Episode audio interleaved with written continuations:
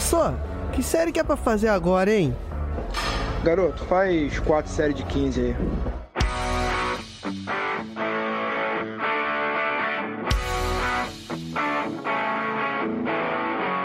Você está ouvindo o podcast 4 de 15.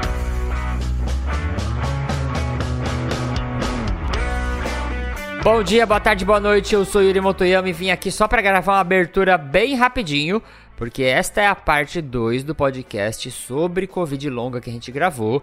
Então, se você está ouvindo esse episódio sem ouvir o anterior, ou se você caiu aqui de paraquedas e é a primeira vez que está ouvindo o 4 de 15, antes de mais nada, seja muito bem-vindo, mas eu recomendo fortemente que você volte no episódio 168, porque lá o doutor Adriano explicou direitinho, de um jeito muito didático, o que é Covid longa.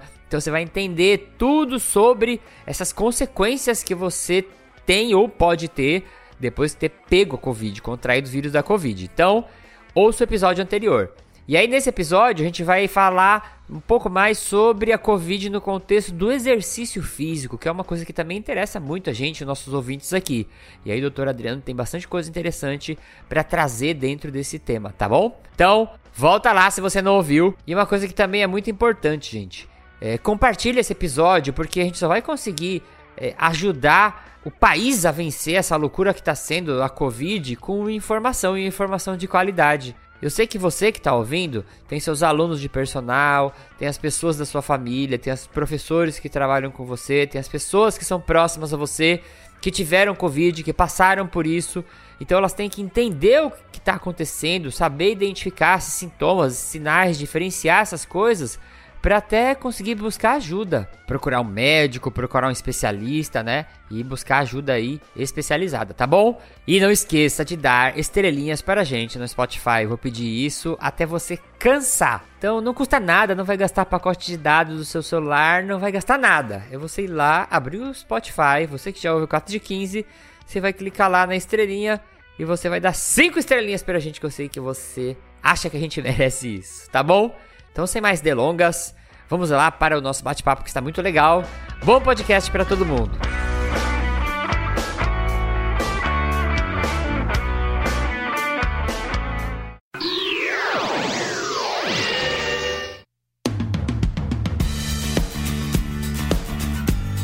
Eu queria falar um pouco dessa questão da fadiga, porque a hum. fadiga ela também é vista em outras doenças, né? A gente tem uhum. é, algumas doenças como Parkinson, esclerose, o próprio AVC ele causa fadiga e a COVID é, também está associada ao aumento de risco de AVC. Uhum. E aí eu uhum. queria te perguntar com relação a essa fadiga pós-esforço e hum. também que você falou sobre a questão da taquicardia, né? A gente tem aquela POTS, uhum. que é a síndrome de taquicardia ortostática postural, né? Não, né, então, na verdade, a, POTS, ela tem muita relação com a taquicardia pós-Covid, porque a taquicardia pós-Covid também ela pode piorar com, com postura. Uhum. Por causa do nervo vago, é, é estímulo vagal. E aí tá associado com essa disfunção autonômica, né? Uhum.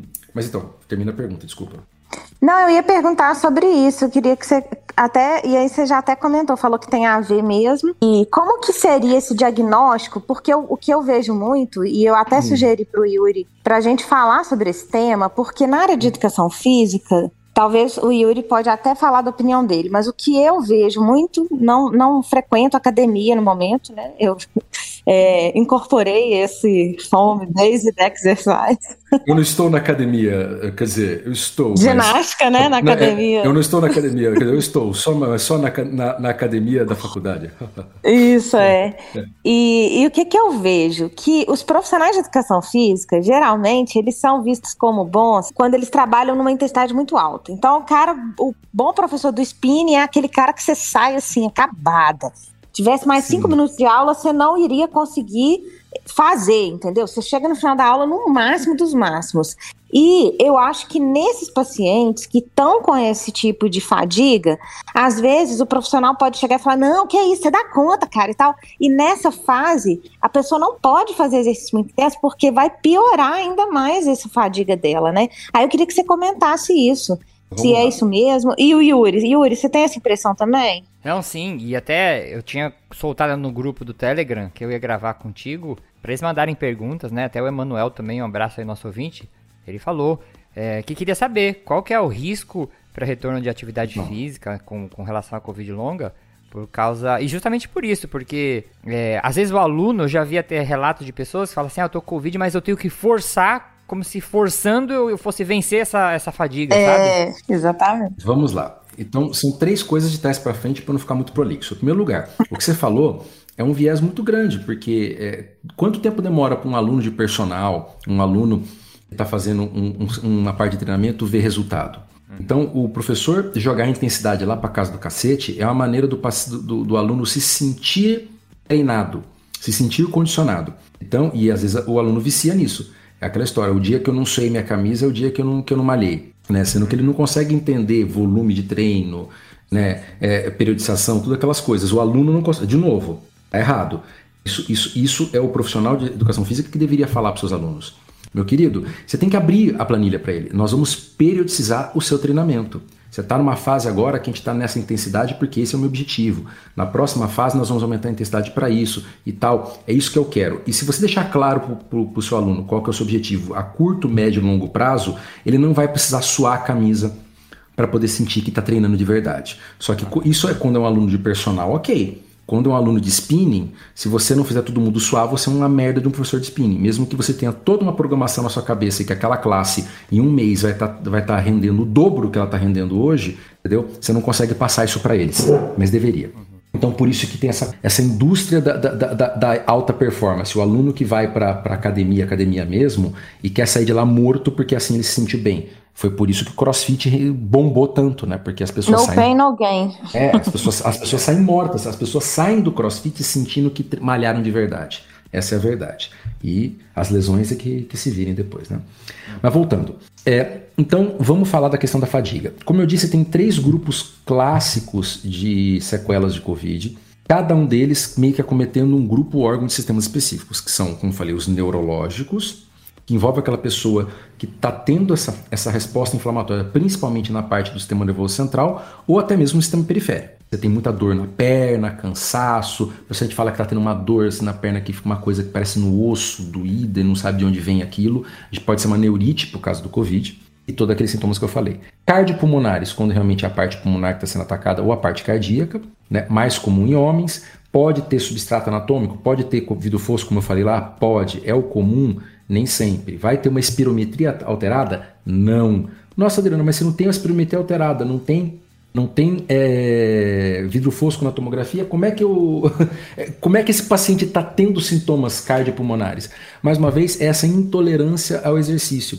Qualquer esforço que ele faz, ele, ele, ele responde de uma maneira também exacerbada. Um paciente meu descreveu que para ele toda reta é ladeira.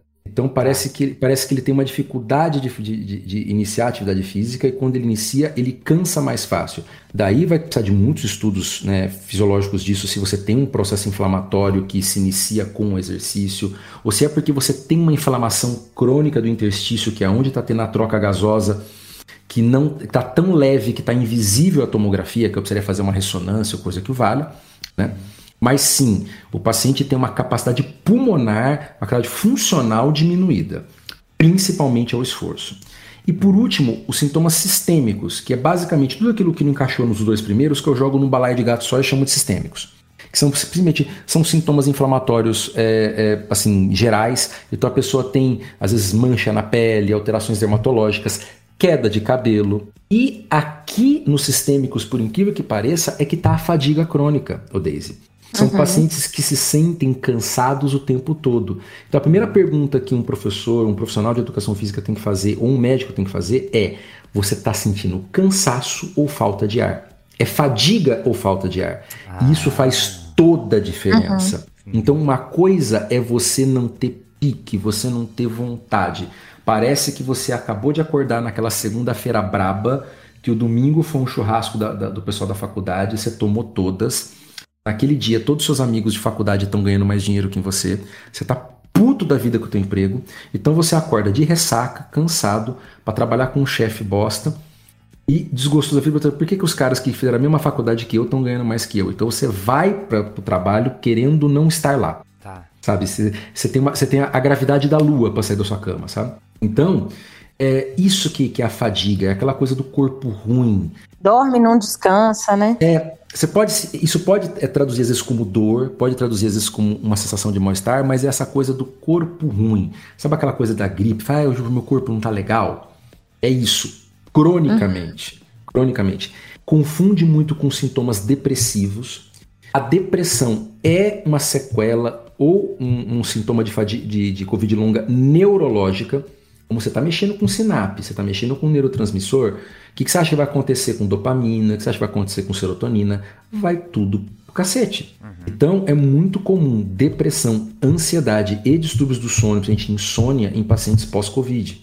E daí, como é que eu vou conseguir diferenciar um paciente que está com uma depressão leve pós-Covid de um paciente que está com uma fadiga crônica pós-Covid? Só se no futuro eles começarem a descobrir marcadores inflamatórios. Por enquanto, esses dois são meio que indistinguíveis. E é por isso que o maior tratamento dessa fadiga crônica está sendo antidepressivo. E daí, é, a diferença disso para falta de ar é que muitas vezes a falta de ar não é uma falta de vontade, é realmente uma intolerância ao exercício. O paciente tenta performar e não consegue. Ele começa a fazer uma atividade física e ele tem falta de ar. E só para fechar, porque vocês me perguntaram, qual é o risco dele forçar a barra em relação a isso? Você tem sinal de que ele pode ter uma pior, alguma coisa nesse sentido? Não. Não existe nenhum estudo mostrando que o paciente passar do limite que ele está sentindo aceitável, em termos subjetivos, eu estou cansado. O professor, não, vamos lá, vamos vencer, vamos suar essa Covid, vamos, vamos, vamos, vamos correr até dizer vamos chega. Suar a COVID. É, vamos, vamos tirar, tirar isso no suor. É, existe algum estudo mostrando que isso causa algum risco maior para esse paciente? Não mas também não tem nenhum estudo mostrando que essa é a maneira de vencer esse problema. Nesse momento que você, você pegar e fazer a pessoa ir acima do, do, do, do que ela está conseguindo, você vai aumentar a capacidade pulmonar dele, a capacidade vital dele e fazer ele voltar ao normal. Não tem nenhum estudo disso. Mas o que tem que tomar muito cuidado é, se a gente está falando de atividade inflamatória, a primeira coisa que você faz num paciente que está tendo, seja fadiga, cansaço pós-Covid, ecocardiograma. Você faz alguns exames de sangue, talvez marcadores cardíacos, mas você quer saber como é que está o coração dele. Porque você pode achar que é só pulmão, você pode achar que é Covid longa, você pode achar que é fadiga, e o cara está tendo uma miocardite na, na Covid longa. Tá, ou teve uma, uma cicatriz, uma sequela no coração por causa da Covid longa. Daí você quer fazer esse cara, esse cara render a mais, e, você, e, daí sim você pode ter uma complicação. Eu li o último, hum. a última recomendação para hum. pós-Covid da OMS, que saiu agora em. Se não me engano, foi em em setembro. É uma da capa laranja. Uhum. É, nessa recomendação lá, eles, eles colocam que a pessoa que tem a síndrome de fadiga crônica, né? Uhum. Ou encefalomielite crônica, é, o ideal é interromper o exercício. Porque antes eles falavam que era para fazer a progressão mais lenta, sabe? Então eu fiquei até com dúvida com relação a então, isso. Vamos lá. Você é, é, é, vê que eles colocaram encefalomielite crônica. Então eu estou falando no processo também Sim. inflamatório contínuo. O que acontece é que existem alguns estudos mostrando que esse processo inflamatório, se você pega e bota o paciente em estresse, aumenta. Então, estresse físico-metabólico. Uhum. Então você pega um paciente que está tendo realmente ali um, um, um processo inflamatório né, vai, vai, crônico e você bota ele sob estresse, isso pode piorar o processo. Agora, de novo, fadiga, por isso que eu falei que é fundamental saber a questão da fadiga, da falta de ar. O paciente que está com fadiga pós-Covid, está nesse processo aí da, da, da, do sintoma sistêmico ou da encefalomielite, como você falou, esse paciente, antes de mais nada, tem que tratar. Uhum. Acho que é o paciente que, que é, é, ele, esse tipo de sintoma não é o tipo de sintoma para o cara ficar aguenta aí em casa. Uhum. Está se fazendo pulsos de corticoide em alguns, resposta não é tão grande. Doses baixas e contínuas de corticoide, esse por enquanto está sendo uma, uma, das melhores respostas. Está se usando as, as, as, os malabarismos é, que muito charlatão usa, mas aí sim tentando buscar evidência científica boa, que é a coenzima Q10, para aumentar a questão da, do, do, metabolismo mitocondrial, aquela coisa, aumentar a, a, a oferta de energia intracelular tal, e ácido é, alfa-lipoico, aí no sentido realmente de remilinização e reconstrução neuronal e tudo mais. Seria o ômega 3 e 6? Não, o, o, o alfa-lipoico já é, uma, já é uma, uma, uma subdivisão disso. Ele é um, Ah, tá. uma- uma- um grupo de, também de ácidos graxos que, que é usado justamente para a formação de bainha de mielina. Se não me engano, é um dos, não é, não é o, mas é um dos óleos que compõe o óleo de Lorenzo. Do filme Óleo de Lorenzo e tudo mais. Então, o ômega 3 por si só tem, tem pouca evidência. Estão fazendo isso e com evidências boas. A, a- a Q10 ela melhora muito a questão de, de- até de capacidade quando o paciente está realmente muito ruinzinho. Né? Como eu disse, a Q10 ela não é uma- um, um bálsamo salvador, que tem até shampoo de Q10 por aí atrás. Mas você vê estudos para pacientes que têm fa- aquela fadiga ou aquela dor por causa de uso de estatina. Né? A Q10 ajuda e consegue até reverter esse quadro. né? Ela consegue aumentar a performance de atleta, como algumas pessoas colocaram, porque ela aumenta a, a- a capacidade mitocondrial? Não. O atleta consegue tirar da, da mitocôndria dele o- tudo que ele precisa, né? A- a- a- e tem hora que até ela não dá conta, ele vai para acidose, né? Agora, um paciente que está num processo crônico, que está num, num modo de reserva, está na, tá na, na, na linha amarela da bateria, entendeu? Qualquer coisa que aumente a energia intracelular pode ser que, que, que, seja um, que, que traga algum benefício. Mas, de novo, estudos preliminares. Então, é o tipo de paciente que você tem que dar repouso para ele, tratar esse paciente e realmente os estudos que tem hoje em mãos dizem para você não, não inflamar esse paciente, não estressar esse paciente. E daí por isso que eles falam que a atividade física está contraindicada. Eu diria que assim a, a, a orientação foi dada de maneira incorreta. Não é a atividade física está contraindicada, a atividade física de intensidade moderada a alta. É, Esse porque paciente- senão a pessoa vai ficar deitada na cama. não, esse paciente vai atrofiar. Você, pelo contrário, Exato. você tem que con- condicionar esse paciente. Só que é o que acontece. Aqui existe uma diferença muito grande entre fisioterapia e condicionamento físico. Né?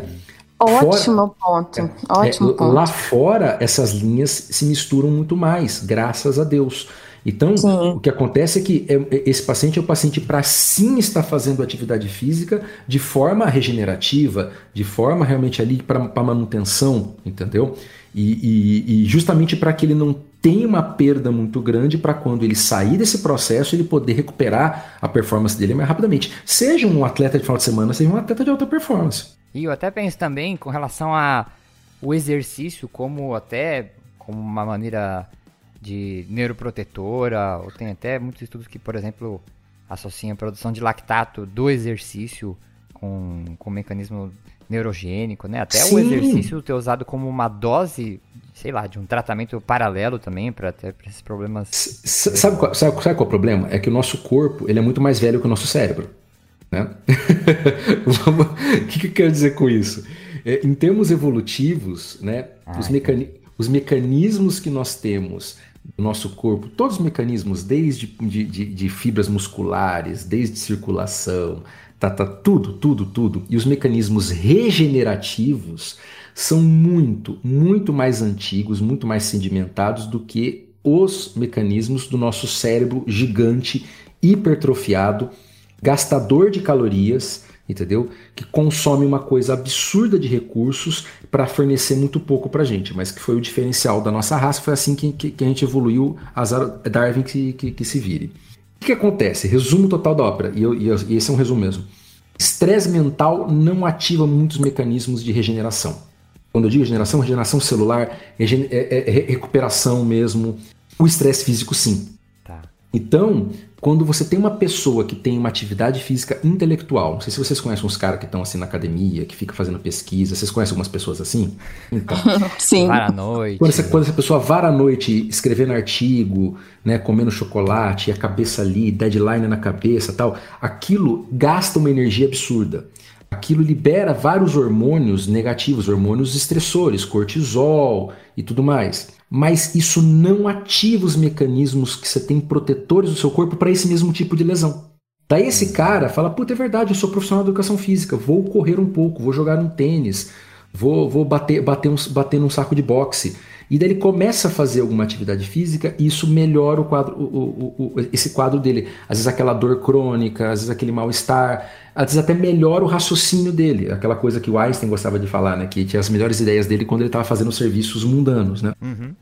Então, a atividade física ativa mecanismos de regeneração, de, de, clean, de, de- clearance, de recuperação do nosso organismo. É, O estresse mental não. O estresse mental só libera toxina, só libera coisa ruim.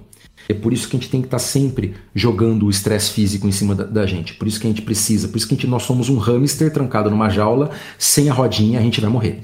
Né? Boa, boa. Mas, é, cara, é a nossa vida, a nossa vida moderna. É, então, por isso que a gente vai pra esteira, né? Na academia, que é a nossa rodinha, né? Sim, é a nossa rodinha. A diferença da gente pro hamster é o iPod na orelha. É só ração e água igual.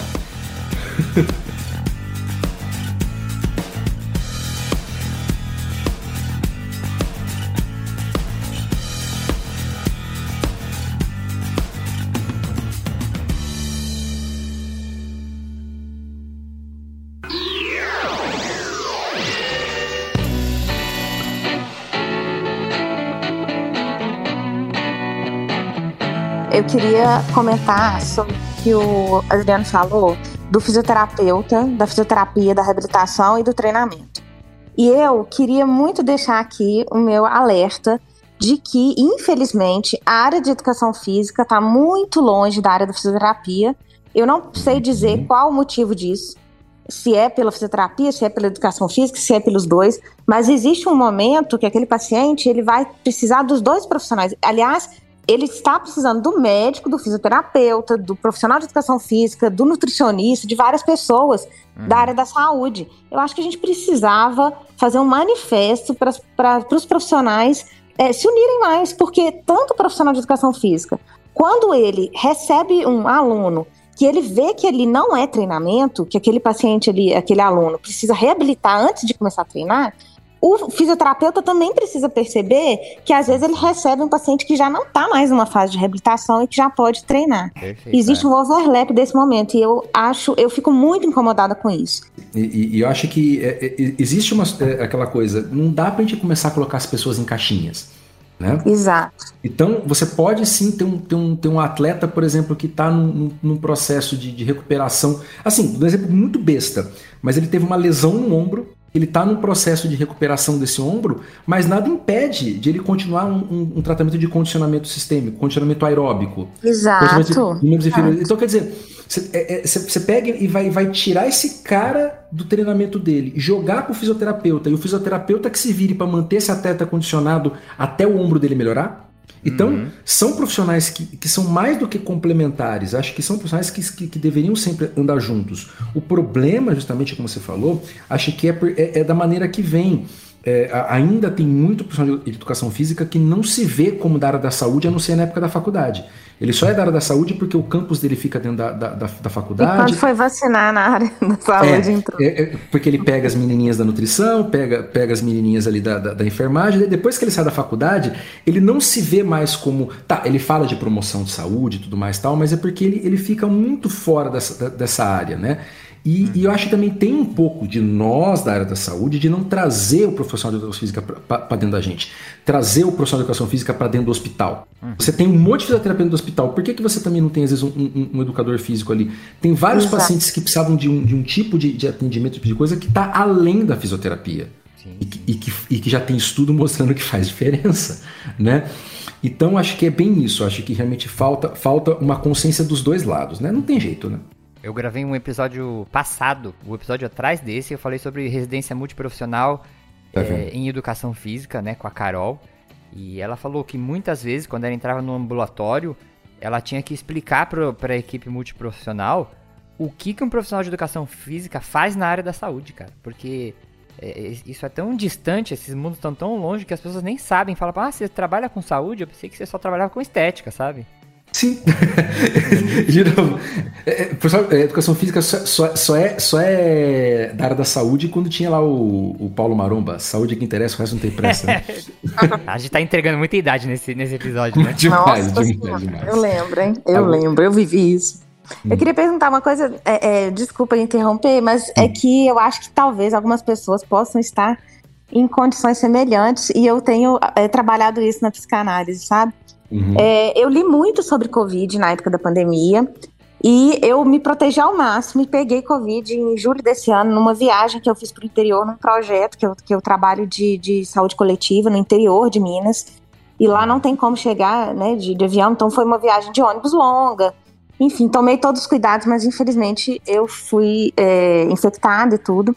É, na época que eu peguei Covid também, falei, vou focar na alimentação, no descanso e, né, e, e tentando não ficar totalmente parada, porque também é ruim. Mas o que, que, o que e aí isso foi em julho, né? Então a gente está em é, novembro. E aí eu comecei a ler e eu acho que o Adriano vai, vai se identificar talvez, né? Porque na, na quando é estudante de medicina, quando é médico eu acho que nem muito. Eu comecei a ler muito sobre alguns temas e algumas coisas eu falava, gente, eu tô com isso. Eu acho que esse, essa pós-Covid, eu realmente estou muito cansada, gente. Chega no final de semana, eu quero dormir sábado e domingo o dia inteiro. E aí, quando o Adriano falou assim, gente, muitas pessoas confundem a fadiga com depressão, eu falei, nossa, sou eu! então eu queria que ele falasse um pouco sobre isso também. Porque como que a gente consegue identificar, não, isso aqui é. E, a, e a minha psicanalista fala muito comigo, Deise, eu acho que você leu muito, eu acho que você tem que tomar cuidado pra você não começar, sabe? Eu queria que você comentasse isso. Não sei se o Yuri também chegou nesse ponto. Vamos lá. É, é, é primeiro lugar, o Yuri, você teve Covid quando? Eu tive em março. E daí, quando que você começou a notar esses sintomas da parte, assim, da parte neurológica, que você falou, opa, a coisa tá diferente? Olha, eu comecei a perceber eu comecei a perceber logo em março mesmo, porque logo depois, é, na, um, um, mês depois, porque eu comecei, eu voltei a dar aula presencial, né, na, na faculdade, uhum. e eu comecei a esquecer coisas, assim, que tem aulas que eu dou, é, termos, assim, que eu falo normalmente na aula e começava a me dar branco, cara, sabe? Uhum. Mas eu contaria aí um espaço entre um dois meses. Então, pode, a gente poderia dizer que você é um atleta de alta performance intelectual? Ah, para as disciplinas que eu dou aula, até que sim, né? Sim, o ponto. Você notou rapidamente. Você notou rapidamente a, a, sua sequela neurológica, a parte porque você usa demais isso. Ah, entendi. Então, de novo, quando é, por que, que um atleta pode começar a perceber que ele teve uma sequela pulmonar ou ele está com a fadiga porque está usando demais isso? Aí é que entra, quando a gente chega nessa, nessa linha tênue entre o físico e o emocional, nós somos uma caca. Tudo bem, você ainda faz terapia, talvez por isso que você notou. Mas é difícil de perceber quando a gente não está no nosso normal. Mas na nossa sociedade, Daisy, onde qualquer mulher que não estiver no normal dela, a primeira coisa que vão perguntar é: você está menstruada? Nossa, nem, tá... nem me fale disso. é, de novo. não, não tô não, mas... sim, sim, sim. Mas não, esse arquétipo de que a mulher é instável emocionalmente porque ela tem a, flutuação hormonal, ele, ele pesa demais nas mulheres.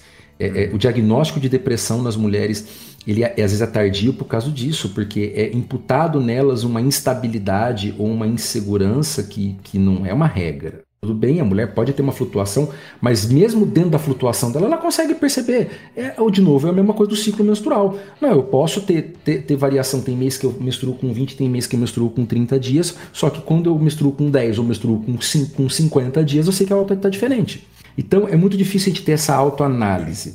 Agora, o fundamental e o principal disso é que na dúvida é, na dúvida, na dúvida eu tenho, na dúvida eu tenho que procurar. Não tem jeito. Porque nós estamos ainda numa fronteira da coisa, Daisy. Ainda talvez uhum. tenha muita coisa que a gente vai começar a perceber que, que, como eu disse, pode ser que no futuro a gente mude as classificações, tenha vários graus de Covid longa, tenha várias formas. Então, é o principal e o fundamental é eu sinto que tem algo diferente. Se tem algo diferente, pode ser Covid, porque vamos lembrar, eu posso ter tido uma Covid leve, eu posso ter tido uma Covid que eu não sei que foi Covid e tá com a Covid longa. Então, a pessoa pode, nossa, eu não tive Covid, mas de uma semana para cá minha memória tá uma bosta. Pode ser, pode ser sequela de pode ser Covid longa? Pode, né? Nossa, eu não sei, eu não tô legal, sabe? Tudo bem, o trabalho tá pesado, sei lá aqui, mas eu tô percebendo que eu tô performando mal, né? que eu, eu tô diferente. Pode ser, pode. E daí, é, de novo, é você ter a sorte de procurar um profissional que esteja atualizado. Mas, Daisy, é, é, você está fazendo a pergunta mais difícil. Quando é que eu sei uhum. que eu tô com, com, com essa coisa tal? Não tem como.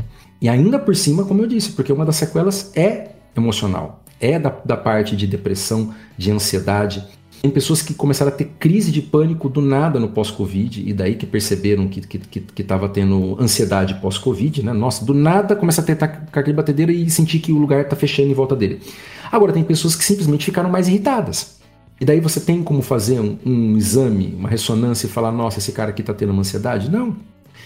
É. Então é, é, muito, muito complicado. E, e, é quase, eu, e eu falei isso na, na, na minha imersão, e é importante dizer, é quase que indistinguível das sequelas da pandemia. Tô falando de sequela de Covid, pós-Covid, e da pandemia. E das mudanças que a gente teve da nossa rotina. E como você falou, e, da, e, da, e das doenças emocionais e mentais que a gente desenvolveu durante a pandemia. Uhum. Eu estava atendendo um paciente meu ontem que ele não consegue deixar de usar máscaras. Eu, eu deixei agora, gente. Então, deixei, tipo, essa semana. Eu, eu comecei. Também. Eu nem fui, nem fui reconhecida no meu trabalho. Uma pessoa falou assim: quem é você? Eu, eu sou a Cláudia, sabe? E pessoas que eu não conhecia sem máscara. Eu, sério, eu fui ver sem máscara agora, pela primeira vez, porque começou a trabalhar comigo na pandemia. E esse cara, ele tá fazendo terapia para poder tirar a máscara. Pra tirar a máscara. Então é assim, sabe? E, e, é muito complicado, porque se você olha pro outro lado, a gente sempre correu riscos desnecessários. Toda vez que você entrava num metrô, você podia pegar uma tuberculose. Você podia pegar uma gripe ou um vírus inicial respiratório que para você não é problema, mas pro seu avô, quem fizer matoso, é. Então, sim. o seu avô de 85 anos, enfisematoso, que morreu na UTI de pneumonia, pode ter morrido por causa do sincicial que você pegou no ônibus.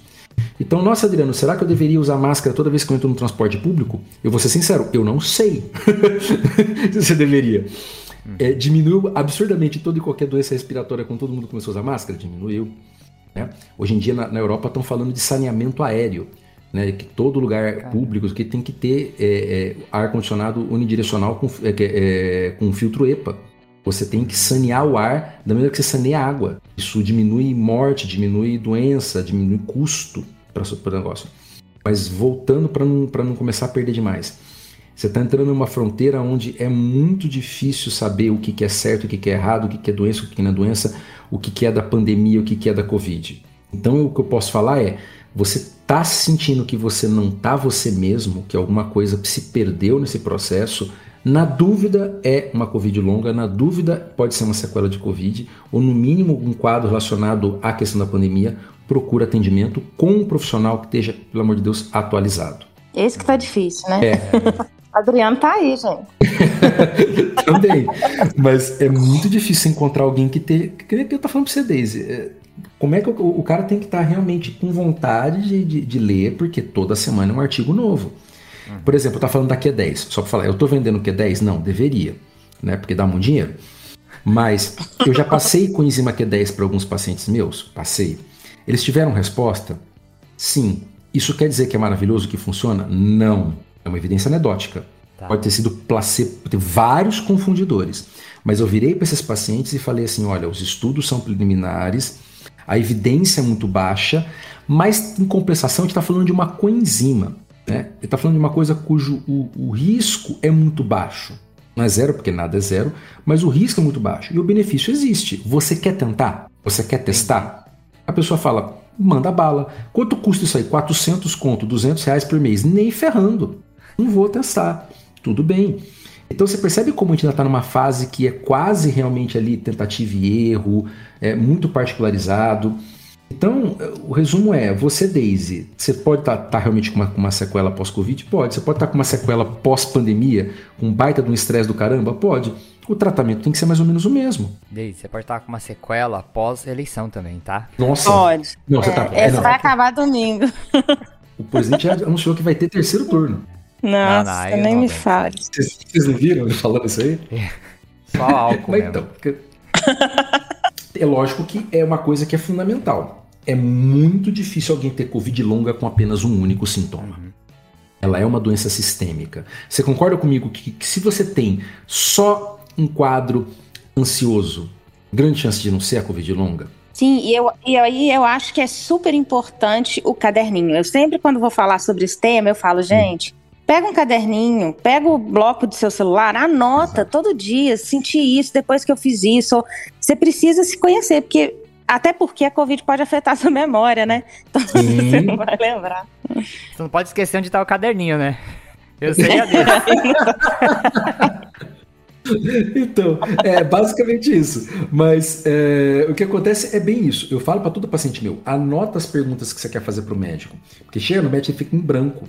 E essa coisa que você falou do caderninho, de saber como você é, é, é, a gente não faz o básico do básico. Desde eu dou uma aula falando sobre é, saúde blindada. É aquilo que você tem que fazer no seu dia a dia para você poder ter uma vida mais saudável, do básico, do básico, do básico, mas principalmente focado na questão de prevenção de doenças básicas.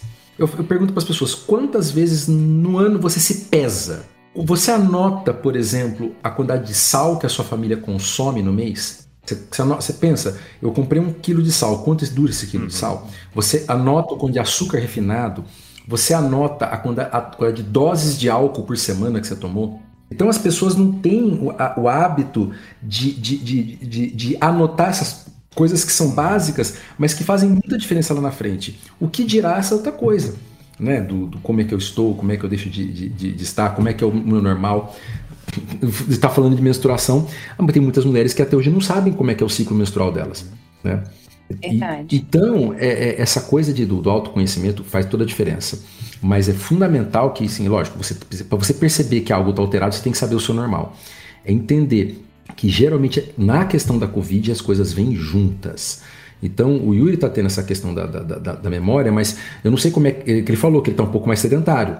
Mas pode ser que na mesma época que ele teve isso, ele teve uma queda de cabelo a mais que ele achou que fosse só estresse. Ou ele não percebeu, mas ele estava tendo umas dores no corpo, uma dor na perna, na panturrilha, que ele falou, putz, esse negócio não tá legal. Ou ele até teve um ataque cardíaco leve que a coisa passou despercebida. Ou ele estava com uma intolerância a exercício, mas como ele não estava em alta performance, ele não estava treinando para São Silvestre, entendeu? Ele não percebeu. Ele estava numa fase muito sedentária e passou despercebido. Isso é verdade mesmo, porque eu, foi a fase que eu operei o joelho, aí eu estava fazendo reabilitação. Então, e daí se pode ser que muita coisa passou despercebido. É óbvio que quando é um sintoma tão específico, mas tão específico como a questão da memória, é difícil passar despercebido. É difícil você confundir com outra coisa. Agora, os mais inespecíficos, fadiga, intolerância a exercício, falta de ar, anedonia, né, que é a vontade e tesão de fazer as coisas, alterações de humor, tudo isso fica muito no sexo dos anjos, fica muito no subjetivo realmente. E daí, em dúvida pro réu. Na dúvida, procura o médico, na dúvida é, na dúvida trata, desde que você esteja ciente do tratamento e quais são os benefícios. Boa, boa. Acho que tá bom, hein? Nossa, gente, eu ficaria mais algumas horas, tô brincando. eu, tenho que, eu tenho que levar meu filho na escola. Mas eu foi ótimo. Então, muito bom. Gravamos aqui um episódio duplo sobre Covid. E agora vocês têm a obrigação moral de ir lá seguir o Dr. Derrame para continuar sendo atualizados aí sobre tudo isso. E eu queria agradecer a participação, Dr. Derrame, pô, muito obrigado mesmo. Vou deixar aqui o espacinho para você deixar suas últimas palavras e muito obrigado de verdade, porque ó, ele, era para ele ter desistido de mim. Porque eu mandei e-mail para ele para marcar. Aí eu marquei um dia errado. Aí ele me corrigiu, falou: "Não, Yuri, acho que o dia é esse". Eu falei: "Puta, que mancada, cara, com o cara, não sei o quê". Aí depois eu falei, vamos marcar, eu vou te. Eh, me adiciona no WhatsApp. Aí esqueci de mandar o WhatsApp. Ele, tá, Yuri, só me fala teu nome do WhatsApp aí. Ele era pra ter desistido de mim, não desistiu. E ficou um episódio maravilhoso, obrigado. Então deixa aí suas palavras. Porque você está falando de um cara que tem TDAH desde a infância, na verdade. Eu, eu sou, sou daqueles caras que, que na, na, na infância, adolescência, eu tomei Ritalina mesmo. Caramba. Então eu, eu sou do, do cara que marca, marca é, live com Andrea Werner, que é uma pessoa fantástica, que, que, que fala da parte do, do autismo e tal, às 8 horas da noite e, e, e, chega no lugar às 9. Eu sou o cara que, que, que, esquece consulta que marcou, esquece um monte de coisa. Então fica tranquilo, tá? Minha cabeça também está em outro lugar. Meu querido, o prazer é todo meu. Eu fico muito feliz né, de, de, de, dessa, dessa questão que a divulgação científica como um todo cresceu demais na pandemia. Né? É, se a gente teve um crescimento absurdo também do charlatanismo, um crescimento absurdo aí né, do, do pessoal que resolveu ganhar dinheiro com Covid. E fora as brincadeiras que eu fiz, teve gente que ganhou muito dinheiro com Covid. Eu conheço pessoas que, porque o, o, o cara tem empresa, um amigo meu, chegou a render 15, faturar 15 milhões de reais só no ano de 2021. Caramba, nossa. Tá?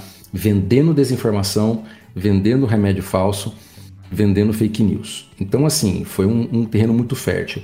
Mas algumas pessoas acordaram para essa coisa de cons consumir conteúdo de qualidade, conteúdo que tenha uma, uma, informação. Vocês dois são fantásticos, não só como divulgadores científicos, mas na área de vocês, e a gente precisa de mais isso. A gente estava falando da pessoa que sai da academia para ir para a prática, vocês estão saindo da academia, entre aspas, para ir para a prática de divulgação científica. Foi, foi aquilo que a Natália falou: se os cientistas não aprenderem a se comunicar com as pessoas, as pessoas não vão, vão esquecer ou não vão entender a importância da ciência a importância do que, do que. Se você não explicar o que vocês estão fazendo, as pessoas vão achar que o que vocês fazem é fumar maconha. não, não que vocês não estejam fumando, mas a questão não é essa. Né? Então, cara, esse crescimento do Divulgação Científica para mim foi talvez uma das, das, sequelas benéficas da pandemia e que eu espero que seja um movimento que cresça cada vez mais. Se cada episódio seu tiver uma pessoa que, né, o bichinho da ciência, se pique ele, ele comece a escutar mais sobre isso, ver mais sobre isso e procurar conteúdo de qualidade, para mim já, eu já estou super feliz. Porque é sobre isso a divulgação científica.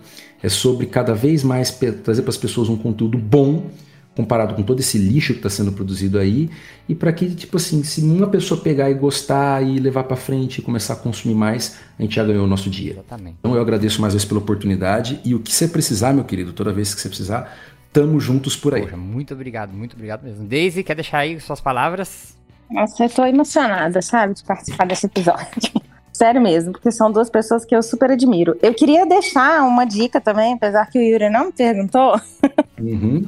que é um site que chama longcovid.physio, físio com P-H-Y. Ah, ah, eu vou deixar no livro. Esse site, ele foi criado por uma associação internacional de fisioterapeutas que trabalham com, e, e, alguns com Covid longa e com aliados da Covid longa. É um site é, do Reino Unido e dos Estados Unidos. Quem coordena esse site é o, é, o professor Darren Brown, que também trabalha numa universidade, e eu entrei em contato com ele porque os materiais que tem lá nesse site são sensacionais, mas infelizmente a maioria dos materiais lá é em inglês. Mas eu tô vendo aqui, ele também tem em português, o longovideo.fisio. Ele tem PTBR. Já, é, Isso, eu tô ajudando lá, eu entrei em contato e, e na verdade, eu entrei em contato para a gente traduzir o vídeo e eles começaram a traduzir o site em português, então eu fiquei super feliz. É, ele até me pediu, me, me pediu é, ajuda para alguns termos, pace mesmo, né, que é um termo que usa muito na long covid e que não tem uma tradução literal aí para português. Aí agora eles vão traduzir os vídeos, todos os vídeos. Tem vídeos sensacionais, um vídeo muito legal que ele mostra que esses sintomas da long covid eles podem é, é, aumentar ou reduzir, sumir. Aí você fala, poxa, eu tô legal. Aí chega na semana seguinte você tá ruim de novo. E aí mostra uma montanha russa, sabe? Então, assim, são vídeos muito didáticos, muito legais, muito bem feitos. Muito bom. Então, eu super recomendo esse site. Eles estão começando a traduzir para o português. Em breve, eles vão traduzir todos os vídeos. Tem uma série de vídeos é, bem, é, é assim, totalmente confiáveis, bem didáticos mesmo. Tem vídeo sobre o que é Covid longa, tem sobre a natureza episódica, né? Que é esses episódios de pior e melhora. Tem, e vai lançar vídeo de reabilitação segura, de exercício. Então, eu super recomendo esse site. Muito bom, então. Vou terminar então com a ficha técnica do programa. É, a apresentação foi feita por mim, Yuri Motoyama, pela professora Deise Mota e pelo Dr. Derrame. A produção e edição foi feita por mim. A música de abertura foi produzida pelo compositor Anderson Botega e as vozes da introdução são dos nossos queridos Diogo Bob e Mário Sanuto. Esse podcast chegou até você ao, graças aos nossos apoiadores, então quero agradecer aqui ao nosso ouvinte Leonardo Rodrigues.